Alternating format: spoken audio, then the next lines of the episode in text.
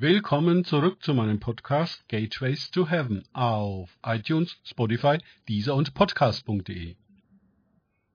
Mein Name ist Markus Herbert und mein Thema heute ist Erbarmen, Erleuchtung, Gericht.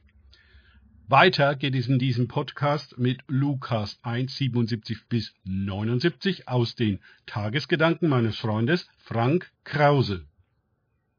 Um seinem Volk Erkenntnis des Heils zu geben, durch die herzliche Barmherzigkeit unseres Gottes, mit der uns der Anfang aus der Höhe besucht hat, um denen zu leuchten, die in Finsternis und Todesschatten sitzen, und unsere Füße zu richten auf den Weg des Friedens.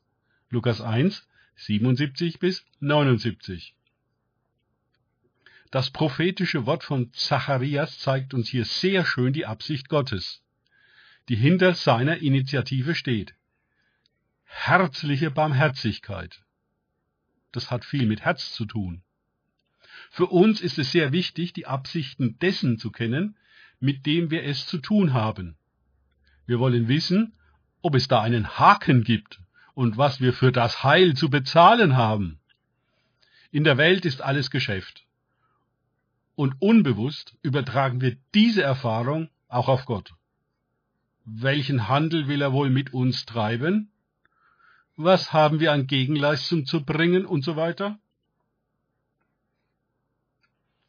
Wirklich viele Christen können an herzliche Barmherzigkeit nicht glauben und können meines Erachtens nicht einmal etwas mit diesen Begriffen verbinden. Für sie fordert Gott religiöses Wohlverhalten und Gehorsam, damit sie sein Heil verdienen. Eine eklatante Fehleinschätzung, deren Folgen weitreichend sind und ein unbarmherziges Christentum geschaffen haben, von dem einmal jemand sinngemäß sagte, wenn die Christen nur Erlöste aussähen, würde ich gerne an die Erlösung glauben. Gottes Motiv uns gegenüber ist Erbarmen. Mächtiges, heiliges, ewiges Erbarmen. Was wissen wir wirklich davon? Wie immer brauchen wir eine Offenbarung durch den Heiligen Geist, um das zu erkennen. Denn das Ausmaß des Heils liegt weniger an der Sündenerkenntnis, als vielmehr an der Erkenntnis des maßlosen Erbarmens Gottes, mit dem wir es zu tun haben. Immer wieder lesen wir in den Evangelien, dass Jesus innerlich bewegt war von dem verschmachteten und verlorenen Zustand der Menschen. Von Erbarmen überwältigt, heilte er ihre Kranken und trieb die Dämonen aus, reinigte Aussätzige und wendete endlos viele Schicksale von der Hoffnungslosigkeit zu einer Belebung mit neuer Kraft. Und er weckte sogar Tote auf. Das ist was ganz anderes, als den Leuten mit weiteren Pflichten und Verhaltensregeln zusätzliche Lasten aufzuerlegen. Der Aufgang aus der Höhe das ist eine interessante Formulierung. Habe ich noch nie eine Predigt darüber gehört, stelle ich gerade fest. Ist zu uns gekommen, getrieben von herzlicher Barmherzigkeit. Und tut was? Er leuchtet denen, die in Finsternis und Todesschatten sitzen, und richtet ihre Füße auf den Weg des Friedens. Diejenigen, die im Dunklen sitzen, sind nicht in der Lage, sich selbst zu erleuchten. Es muss jemand das Licht anschalten.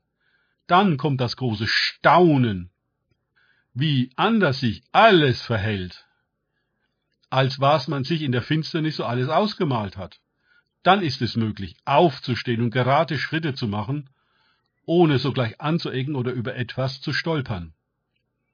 Vor der Erleuchtung von Leuten zu fordern, einen geraden Weg zu gehen, ist absurd. Und doch ist es eine typisch religiöse Forderung. Es ist etwas ganz anderes, sich aus Furcht vor Strafe zu bekehren oder aus Erkenntnis des Heils, das eine Erleuchtung ist, die uns ermöglicht, gerade Schritte zu tun und die Finsternis für immer hinter uns zu lassen. Das zweite ist das Gericht. Jesus richtet unsere Füße auf den Weg des Friedens. Das ist ein sehr begehrenswertes Gericht, denn wir wissen den Weg des Friedens nicht. Seine Voraussetzung ist Gerechtigkeit, denn ohne Gerechtigkeit kein Frieden. Aber auch Gerechtigkeit können wir nicht leben, geschweige denn Frieden. und Frieden ist wahrlich mehr als Waffenstillstand. Jesus aber ist Gerechtigkeit und ist Frieden in Person. Und er nimmt uns an der Hand, den unbekannten Weg des Heils zu beschreiten. Lassen wir uns auf Jesus ein, dann durchlaufen wir Prozesse der Erleuchtung, der Belebung, Korrektur und Neuausrichtung. Es ist eine neue Geburt, denn der verfinsterte und verlorene Mensch und seine entsprechende Welt können alles das nicht. Sie haben weder die Erkenntnis darüber noch die Kraft dafür. Was dort Barmherzigkeit genannt wird, ist jenseits der wahren göttlichen Barmherzigkeit. Was dort Licht genannt wird, ist bei Gott immer noch Finsternis. Was dort Frieden genannt wird, ist nur eine Philosophie, über die gestritten wird. Mit der Macht des Shalom Gottes, der unsere Füße auf einen anderen Weg setzt, hat das nichts zu tun. Danke fürs Zuhören. Denkt bitte immer daran, kenne ich es oder kann ich es im Sinne von erlebe ich es. Erst sich auf Gott und Begegnungen mit ihm einlassen, bringt wahres Leben und den Shalom Gottes. Gott segne euch und wir hören uns wieder.